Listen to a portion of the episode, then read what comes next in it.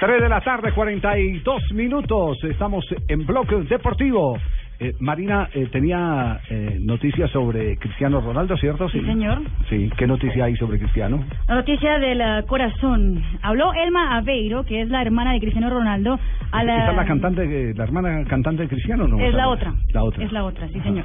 Eh, habló con el eh, diario Correio da Manhã, que es el, eh, uno de los principales diarios de Portugal. ¿Cogeiro qué? Correio da Manhã. Traduciría Correo de la Tibaquirá, correo de la mañana. Correo de la mañana. Inmediato. Tibaquirá. Digo yo. Mañana. ¿Qué tal?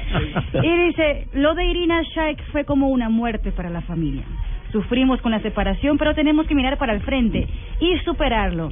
Él, hablando de Cristiano, está siempre bien, con o sin mujer al lado, está feliz. La separación fue como una de un matrimonio normal. Acabó.